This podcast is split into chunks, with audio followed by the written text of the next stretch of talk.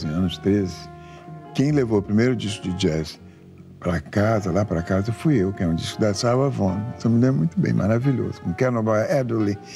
E a partir daí, meu irmão também, Vitor, começou a ficar louco pela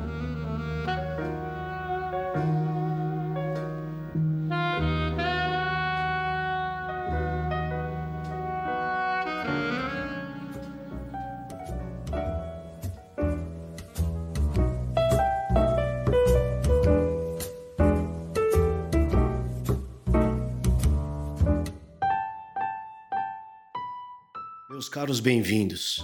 Sem lero-lero, queridos, relaxemos e empapemos de imaginação e carinho as nossas elucubrações sobre o jazz. Que este breve respiro entre tormentas nos ofereça uma experiência rica e inspiradora através da música, e neste caso, a nossa expressão jazzística brasileira. Exercício que hoje é quase um dever cívico ante tamanho descaso ao patrimônio cultural em nosso país. Algo hoje indignado, vos fala Marcelo, da distante Catalunha, em companhia de Rod Leonardo, da não tão menos longínqua New York City.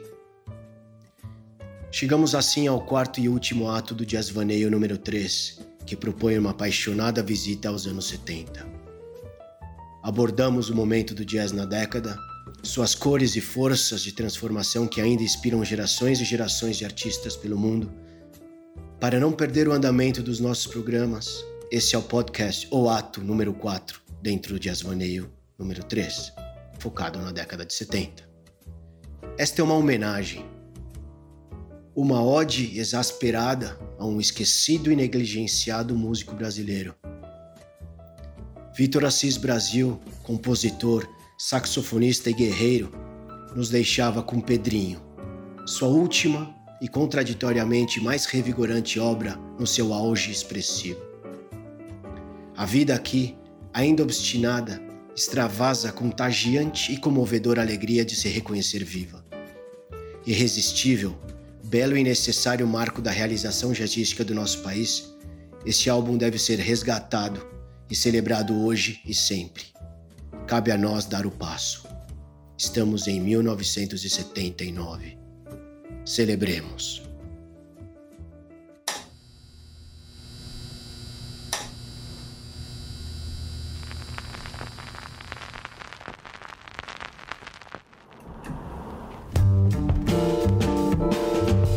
Jazz Vaneio é um olhar ingênuo e apaixonado sobre o jazz, dedicado aos amantes da música e àqueles cuja voz se manifesta através do coração. Agora, eu penso aqui, nessa próxima nota, pode acontecer um bilhões de emoções e a gente não sabe em outro compasso o que vai acontecer. Eu não sei explicar, porque realmente é uma coisa que sai, que brota, né?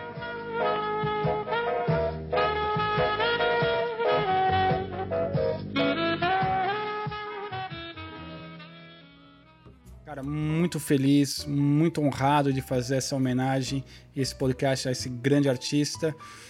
E hoje vai ser um podcast delicioso, Marcelo. Delicioso, cara. Um álbum maravilhoso, um artista fenomenal. E como que você tá, Marcelo? Como que você tá em Barcelona? Como que você sente lá esse, esse álbum, esse artista? Como estão as coisas aí, Marcelo? Cara, e, e, compartilho a tua felicidade, a tua alegria em poder ter essa oportunidade de, de, de falar sobre provavelmente o, o o mais aclamado instrumentista do jazz nacional, né? apesar da sua curtíssima vida. Né? Vitor Assis Brasil, é um senhor instrumentista, um senhor músico. Depois eu vou falar um pouquinho sobre essa, essa, essa faceta sua né? de, de, de compositor amplo, não só no mundo do jazz. Faleceu aos 35 anos de idade, Rodney, devido a uma, uma doença circulatória raríssima e, e grave, né? É, poliarterite nodosa chamava, né? Morreu com 35 anos, uh, que foi uma, uma enorme perda para o país e para a música do nosso querido e não às vezes tão querido país, né? Mas enfim, carioca, senhor nascido Vitor Assis Brasil em 1945 e irmão gêmeo de um grande músico brasileiro, um pianista que principalmente uh, se desenvolveu no âmbito clássico, que é o João Assis uh, João Carlos Assis Brasil, uh, que começou a tocar profissionalmente lá por volta de 1965, né? Uh, o Victor ele inaugurou, uh, na verdade, se afiançou como músico profissional num clube importante no Rio de Janeiro, no Rio de Janeiro chamado Clube do Jazz e Bossa. Né? Então aí talvez ele tenha dado os seus primeiros passos como músico profissional uh, no cenário brasileiro na época, né? A gente está falando de 1965. Mas já em 66, ou mais tarde, ele gravou o seu primeiro disco pelo selo Forma, né? um LP chamado Desenhos, né? É, aos 22, aliás, aos 21 anos de idade, e que surpreendeu a mídia especializada na época pela sua maturidade né? e pela sua capacidade técnica. Né? Para você ter uma ideia, ele nesse mesmo ano ele, ele participou de um concurso internacional na cidade de Viena, na Áustria, e ficou na terceira colocação. E, e no mesmo ano também foi premiado como melhor solista, né? Um outro festival, concurso de jazz em Berlim, né? Então, já muito de maneira prematura, era um, um rapaz, um, um, artista incipiente, enfim, dizendo muito fora do Brasil, mais do que provavelmente tenha sido feito na nossa casa, né? Uh, acho que também é importante dizer, ele, ele conseguiu uma, uma, uma bolsa de estudos, uh, Berkeley College of Music. Né? Em 69 ele, ele se incorporou os estudos na, nessa universidade até 73 ele, ele cursou, digamos, é, enfim, essa parte acadêmica formativa sua, né? E nessa época, né, entre 69 e 73, ele chegou a gravar um dos discos, talvez hoje, um dos mais relevantes da sua discografia, que é um disco chamado Jobim, né, dedicado integralmente à obra desse compositor, enfim, é, único né, e expoente também da, da música brasileira para todo mundo. É, e, com, e com uma grande, é, enfim, com um grande reconhecimento é, público na época e principalmente, de novo, internacional. Né? Então, depois de, de, de Berkeley, ele voltou ao Brasil em 74, já provavelmente nos seus momentos de pico, de apogeu compositivo, né? Uh, e nessa época ele, enfim, trabalhou com a Orquestra Sinfônica Nacional de Rádio para interpretar uma obra sua que ele compôs basicamente para sax soprano e cordas, mas pensando em orquestras. Chegou a gravar trabalhos de para cinema e televisão, inclusive, né? Teve uma telenovela brasileira chamada O Grito de 1975 né, que ele compôs muito material, inclusive a abertura dessa novela é dele.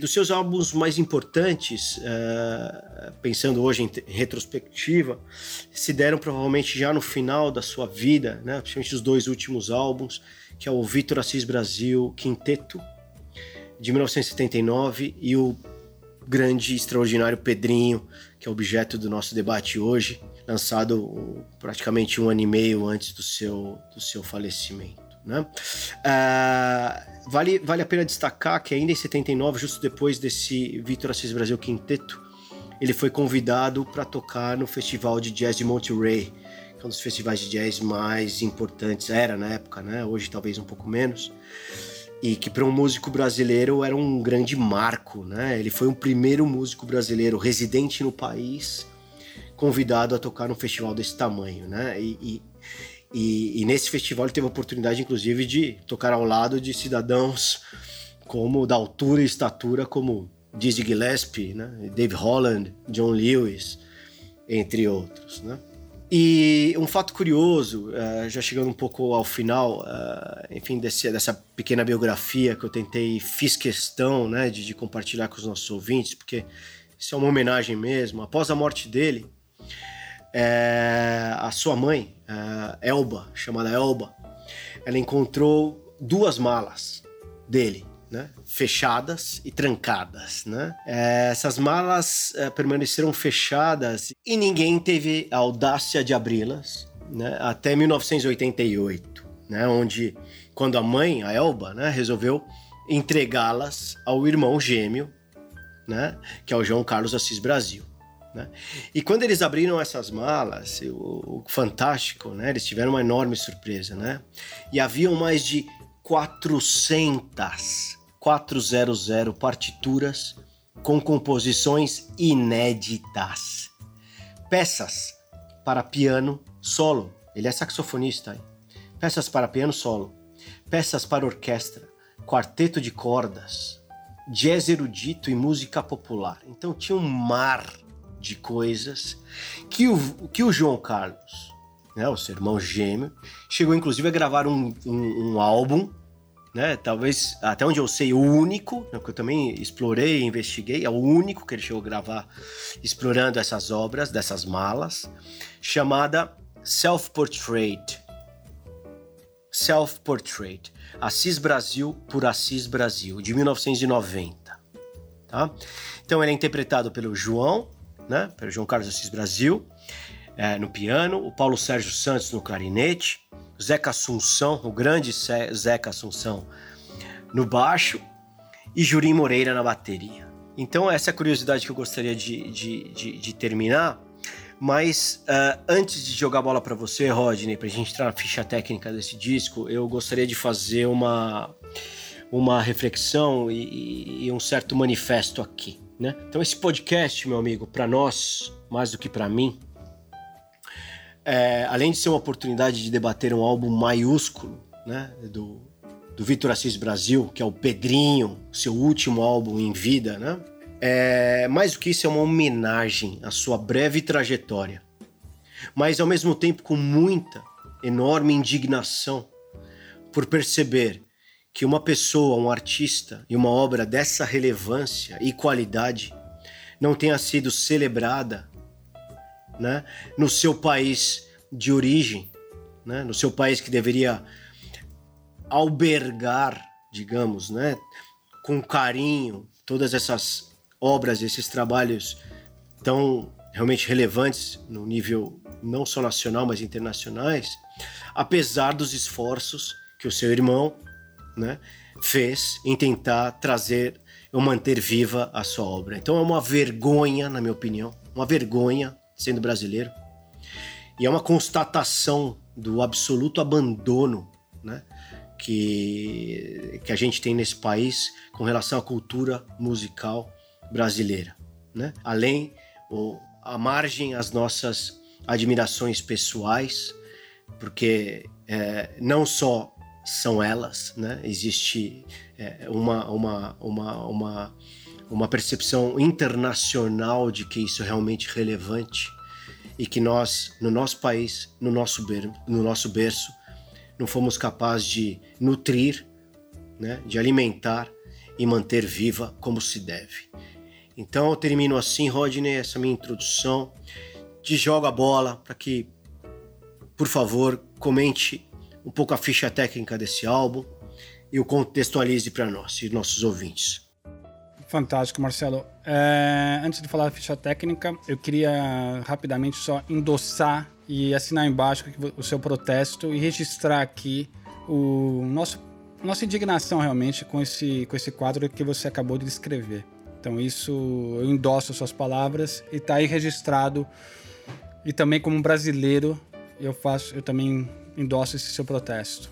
Bom, e aí é uma pequena contradição, né? Esse disco está registrado como a gravação dele foi em agosto de 79, mas na contracapa do disco diz 80. A gente vai uh, manter, porque esse Jazz Vanilla é dos anos 70, nós vamos se ater, né? Ou se apegar no agosto de 79. Ele foi gravado no estúdio da EMI Brasil, no Rio de Janeiro.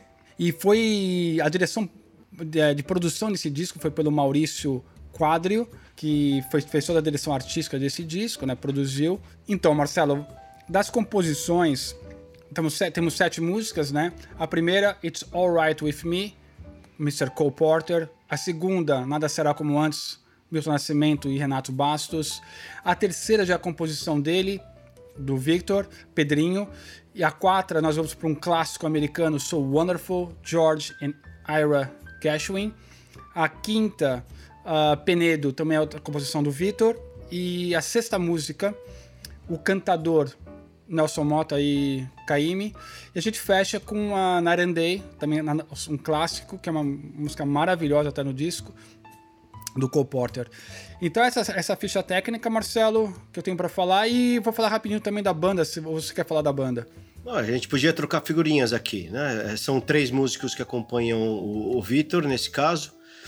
O piano e o vibrafone, na verdade, ficam a, a, a cargo do Jota, o Jotinha Moraes, né? É um músico nascido em Caçapava num berço familiar extremamente musical, é um multi-instrumentista na realidade. Ele começou a vida, começou na bateria, depois flertou com acordeão, é, depois, enfim, incorporou o vibrafone e o piano. Enfim, é amigo do, do Vitor, era amigo desde 76, quando ele se mudou para o Rio de Janeiro.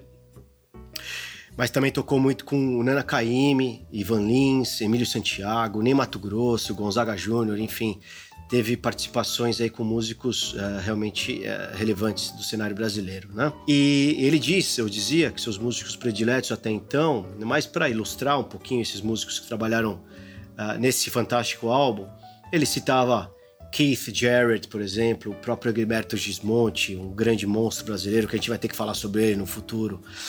Ticoria, por que não? Hermeto Pascoal, outro brasileiro, e o próprio Vitor Assis Brasil, que na opinião dele era um dos grandes dos grandes e mais desconhecidos uh, músicos brasileiros. No baixo, Rodney, tínhamos o senhor Paulo Russo, né, uh, um instrumentista que também começou a tocar partir dos seus 11 anos, né, e, e um pouco mais maduro, ele chegou a acompanhar uh, vocalistas como Lenny Andrade, Peri Ribeiro, próprio Nana KM, por exemplo, né? E foi parceiro do Victor uh, desde 74 né? Depois que ele recebeu a recomendação de um amigo comum, né? Do Hélio Delmiro, né? E, e seus baixistas prediletos, também acho interessante a gente fazer essas referências, estavam pessoas como Ray Brown, Ed Gomes, que Ed Gomes inclusive que já é um cara que já colaborava na época com nada mais nada menos que o senhor Bill Evans no, no seu famoso trio. E, e para fechar a banda, meu amigo, uh, Ted Moore, né? É um americano, né? Um músico americano, né? Que, que residente no Rio na época, né? Amante né, admirador da música brasileira e de todos os seus estilos, e, e, se apaixonou pelo trabalho do Vitor Assis Brasil depois que teve a oportunidade de ver um show do Vitor com Luiz Essa, em 1977, que inclusive existe um disco do Victor com Luiz Essa, é, bastante recomendável, para não dizer fundamental.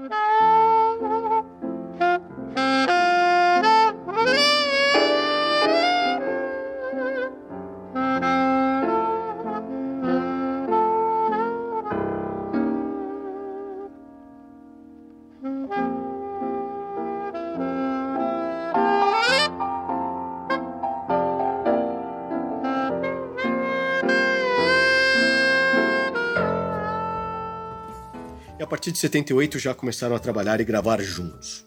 Rodney, entrando um pouquinho já no álbum, né? É, é um álbum gravado, como você disse, em agosto de 79, né? Lançado ambiguamente, não sei se é entre final de 79 ou janeiro de 80, isso é, é outro debate, né?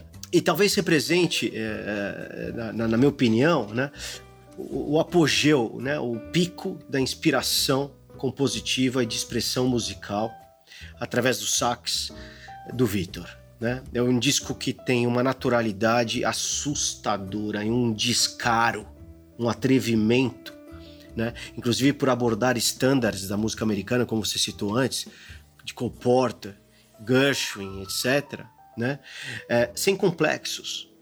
Né? E, e, e, e, sem nenhum tipo de preocupação em não necessariamente modificá-las além do que deveria. Né? Então, essa liberdade, esse frescor é, é, é extremamente audaz né?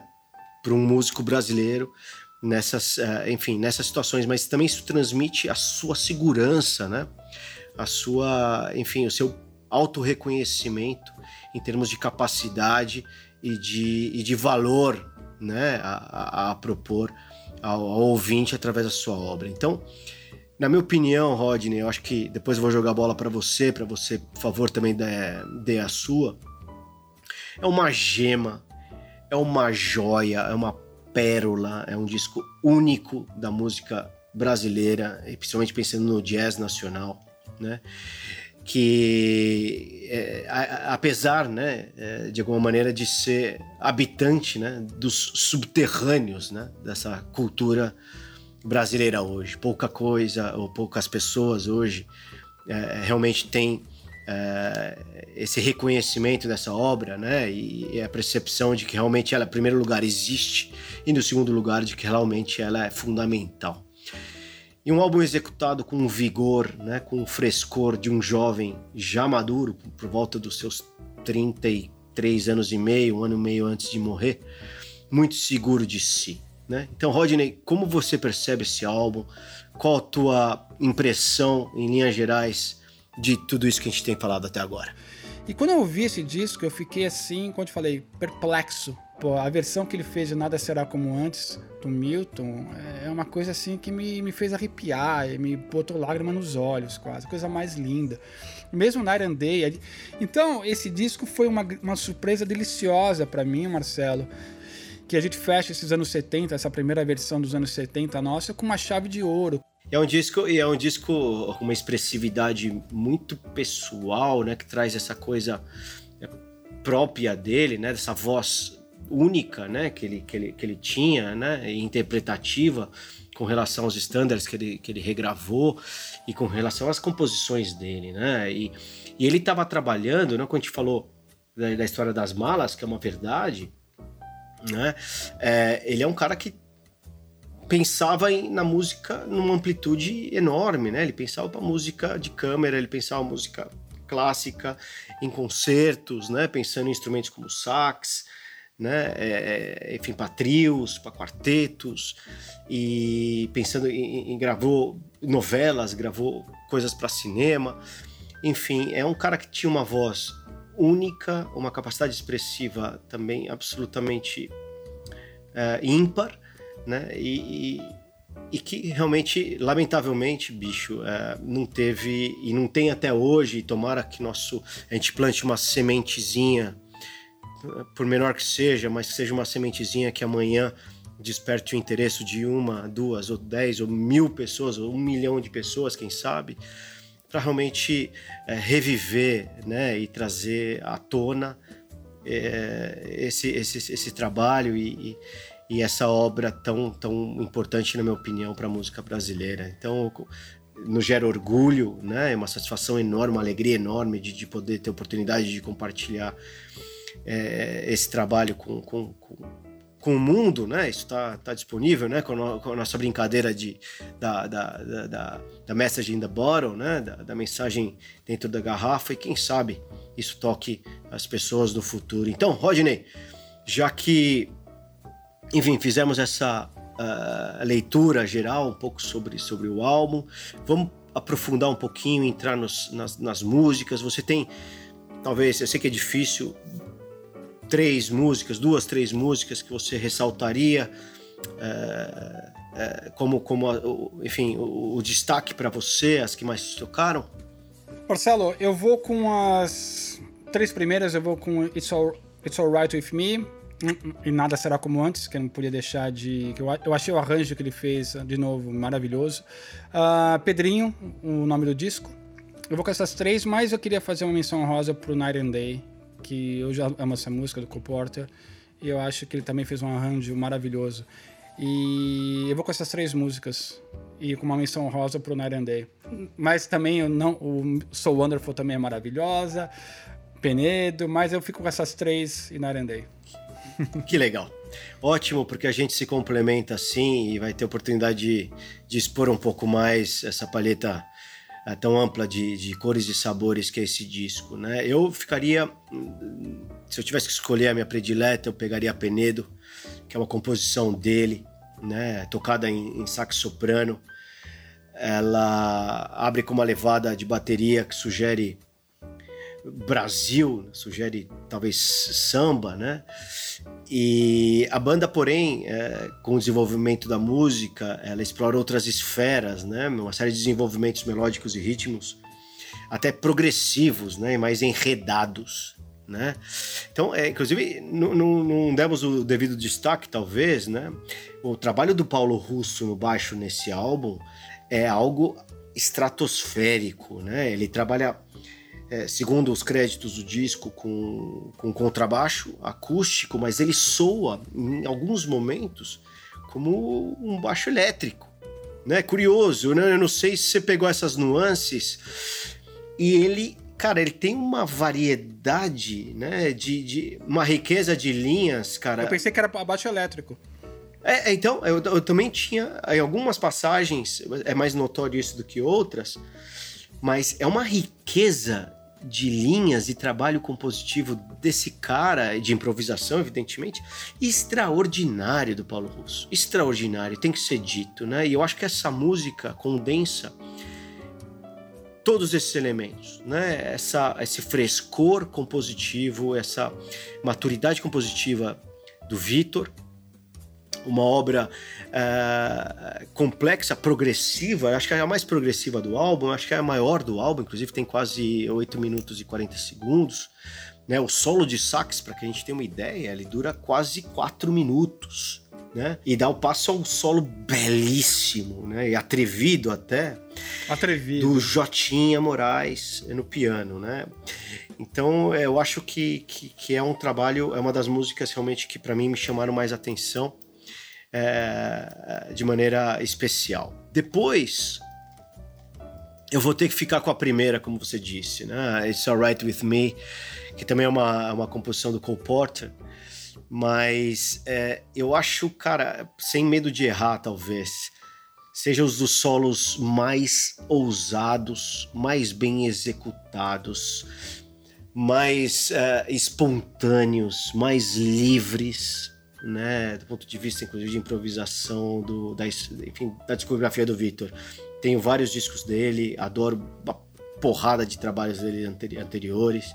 Sobre o do Jobim que eu mencionei antes, é um disco realmente especial, o, com, o disco com essa ao vivo.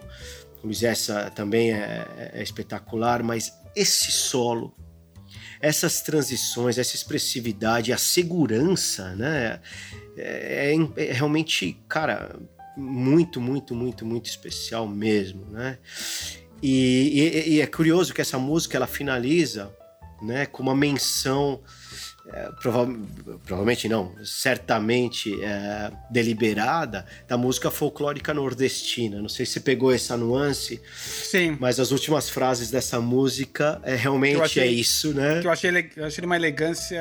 Claro, e, e tocando com o Porter, né? Por isso que o atrevimento, lindo, né? O atrevimento, lindo. né? De de, de, de transformar esse standard americano e fechando com, com motivos nordestinos. E, e, a minha terceira, cara, eu vou ter que pegar outra música dele, né? Ele, ele compôs duas integralmente nesse álbum, né? A primeira, como a gente disse, era o Penedo e a segunda é a Pedrinho. A música Pedrinho é uma música de quatro minutinhos, é quatro minutinhos que parecem uma eternidade, num bom sentido. É um dueto entre sax alto e o vibrafone. E ela abre, é curioso, é, quando vocês tiverem oportunidade, os ouvintes, por favor, tiverem oportunidade de ouvir, como se estivesse abrindo uma caixa de música, musical box. É quase um lullaby, né? uma canção de ninar. Né? Um canto, sei lá, aos anjos, né? ou aquele entorno imaginário infantil, digamos. Né? É um solo de sax absolutamente melódico, ainda que improvisado, né? Com uma inspiração que eu acho, cara, ímpar, né? Única, né? Principalmente tratando-se de uma construção, como eu disse antes, improvisada, né? É o Vitor na sua plenitude de corpo e alma, soberbo, comovedor. As melodias aqui são, puta, de cair o queixo, né? E, e um cara que há um ano e meio mais tarde é, deixaria esse mundo e deixaria esse legado tão pouco explorado pela cultura brasileira, pelas nossas autoridades e por nós mesmos, né, como admiradores da música, que talvez tenhamos uh, feito pouco, né, e talvez a iniciativa do, do Jazz Vaneio, esse nosso episódio final dos anos 70, venha a, a compensar, né, ou tentar, de alguma maneira, enfim, é, recuperar determinados terrenos ou anos ou décadas já perdidas, entre aspas, né, de, de, de silêncio, né, sobre essa obra. Então eu fecharia assim o disco. Uh, Rodney, eu vou te dar a oportunidade agora para você também fazer o fechamento. É... Mas não, Marcelo, antes da gente fechar, cara, nós vamos tocar um trechinho do Pedrinho. Você acabou de mencionar uma frase linda do Pedrinho, nós vamos tocar um trechinho dessa. Em, em, em homenagem também a esse disco. Vamos tocar um, um trechinho do Pedrinho? Podemos, claro, sem dúvida. Acho que inclusive cara, eu acho que a gente poderia fazer na sequência dois trechinhos, né? Vamos pegar o Pedrinho e uma, uma tua, e vamos pegar uma tua, vamos pegar a, a, a, a Narendei. Narendei? Narendei. Narendei. Fantástico. Paul então Porter. vamos tocar exatamente esse, esse trecho que você, você descreveu com muita propriedade do Pedrinho. Vamos tocar ele. E vamos tocar um trechinho na Narendei. Já vamos emendar ela e já volto aqui para o fechamento final. Mas ouça com carinho. E vamos com Pedrinho e na sequência Night and Day.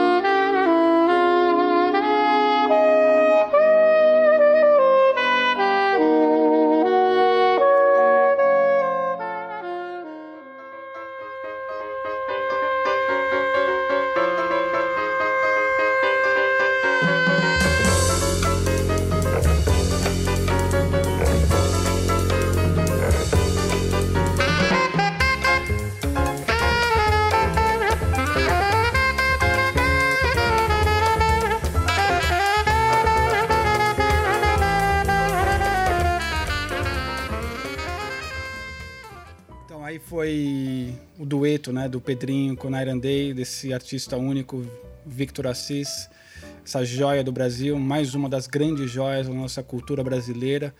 E tanto eu quanto o Marcelo, como dois brasileiros radicados fora do Brasil, com muito orgulho, a gente fala desse grande artista. E Marcelo, eu queria te perguntar uma coisa, cara. Uh, então, nós estamos falando desse disco e aqui a gente, nós recomendamos todos os discos que nós falamos, né, nós recomendamos para o nosso ouvinte, para que as pessoas possam ir atrás, ouvirem essa obra. Um, como que a gente acha esse disco, cara? Como que a gente pode, já que esse disco não está nos streamings, como que você acha que gente, é, as pessoas podem tentar ouvir esse disco? Olha, é, esse disco eu, eu tive acesso uh, no Brasil, ainda morando no Brasil, isso já há mais de 20 anos atrás é, provavelmente na Baratos Afins, no centro da cidade, na galeria. Na, na galeria. É, ele tem uma versão remasterizada em CD, muito legal, inclusive com, com texto, com review é, muito interessante e com muita profundidade, contextualizando músicos, contextualizando a época. Então, em CD, é, provavelmente ainda no Brasil, uh, ainda tenhamos uh, existências. Mas para aqueles ouvintes, uh, como você, Rodney, como eu, inclusive, admirador e, e, amante da música também analógica, evidentemente, por tudo que ela traz e, e, e conleva, é, em CD, provavelmente Discogs, eu acho que seria uma recomendação interessante. Não, é, vinil, né? Em CD não, em vinil, vinil. pela Discogs. É, deveríamos ter cópias, deveríamos. Eu não, aqui Fantástico. não consigo imaginar faixas de preço, mas eu acho que deveríamos ter lá. Maravilha, Marcelo. E então, Marcelo, eu vou dar minhas recomendações finais e você fecha. Um, adorei esse álbum. Eu, eu, tenho muito a agradecer a você, Marcelo, por ter me, me recomendado, né, me colocado, me colocado nas minhas mãos essa obra do Victor Assis. E a vergonha de nunca ter ouvido falar dele, de nunca ter conhecido a obra, mas hoje eu me fico orgulhoso. Então adorei, mais um disco delicioso para minha discografia, que eu sempre vou ouvir com muito carinho, com muita atenção e já faz parte dos meus discos de cabeceira. Se um dia que tiver que levar uma coleção para a ilha, o Pedrinho tá lá e com muito carinho, com muito orgulho. Então a gente fecha, né?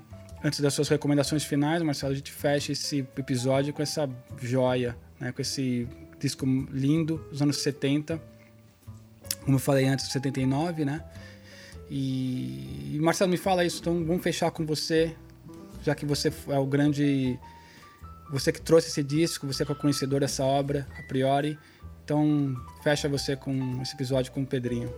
Faz suas recomendações. Uh, legal, Rodney. E, e, com o maior prazer eu quero fazê-la. Inclusive, eu vou não usar minhas palavras, principalmente no primeiro momento, que eu acho que são válidas para grande maioria dos músicos brasileiros, né? Então, ele algum dia escreveu: É uma barra viver e sobreviver dentro desse esquema a que me propus. É preciso ter peito, garra, passar fome como eu passei nos Estados Unidos. Então eu faço dessas palavras a minha reflexão final, Rodney e ouvintes. Todos temos a oportunidade de manter viva a obra desse fundamental músico brasileiro do jazz e também de outras coisas, né? Do abandono ao, es ao esquecimento e a definitiva morte, a estrada é bem curta, galera, é bem curta. No caso do Vitor, seria um desastre a nossa música e a nossa cultura. Ouçamos, pesquisemos e nos apaixonemos, meus amigos, porque realmente vale a pena.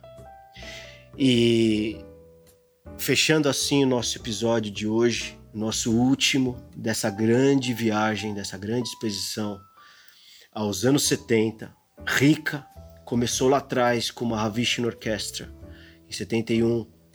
Depois entramos no Meola, também ainda no contexto fusion, com ares uh, ibéricos. Depois entramos naquela loucura caótica maravilhosa uh, do Charles Mingus e fechamos com o nosso querido e compatriota Vitor Assis Brasil.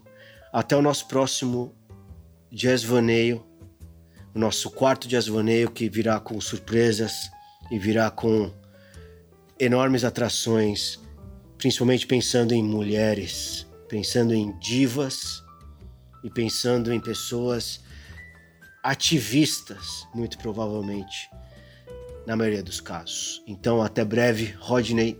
Obrigado e um beijo a todos os nossos ouvintes, aos nossas corujas. Boa noite.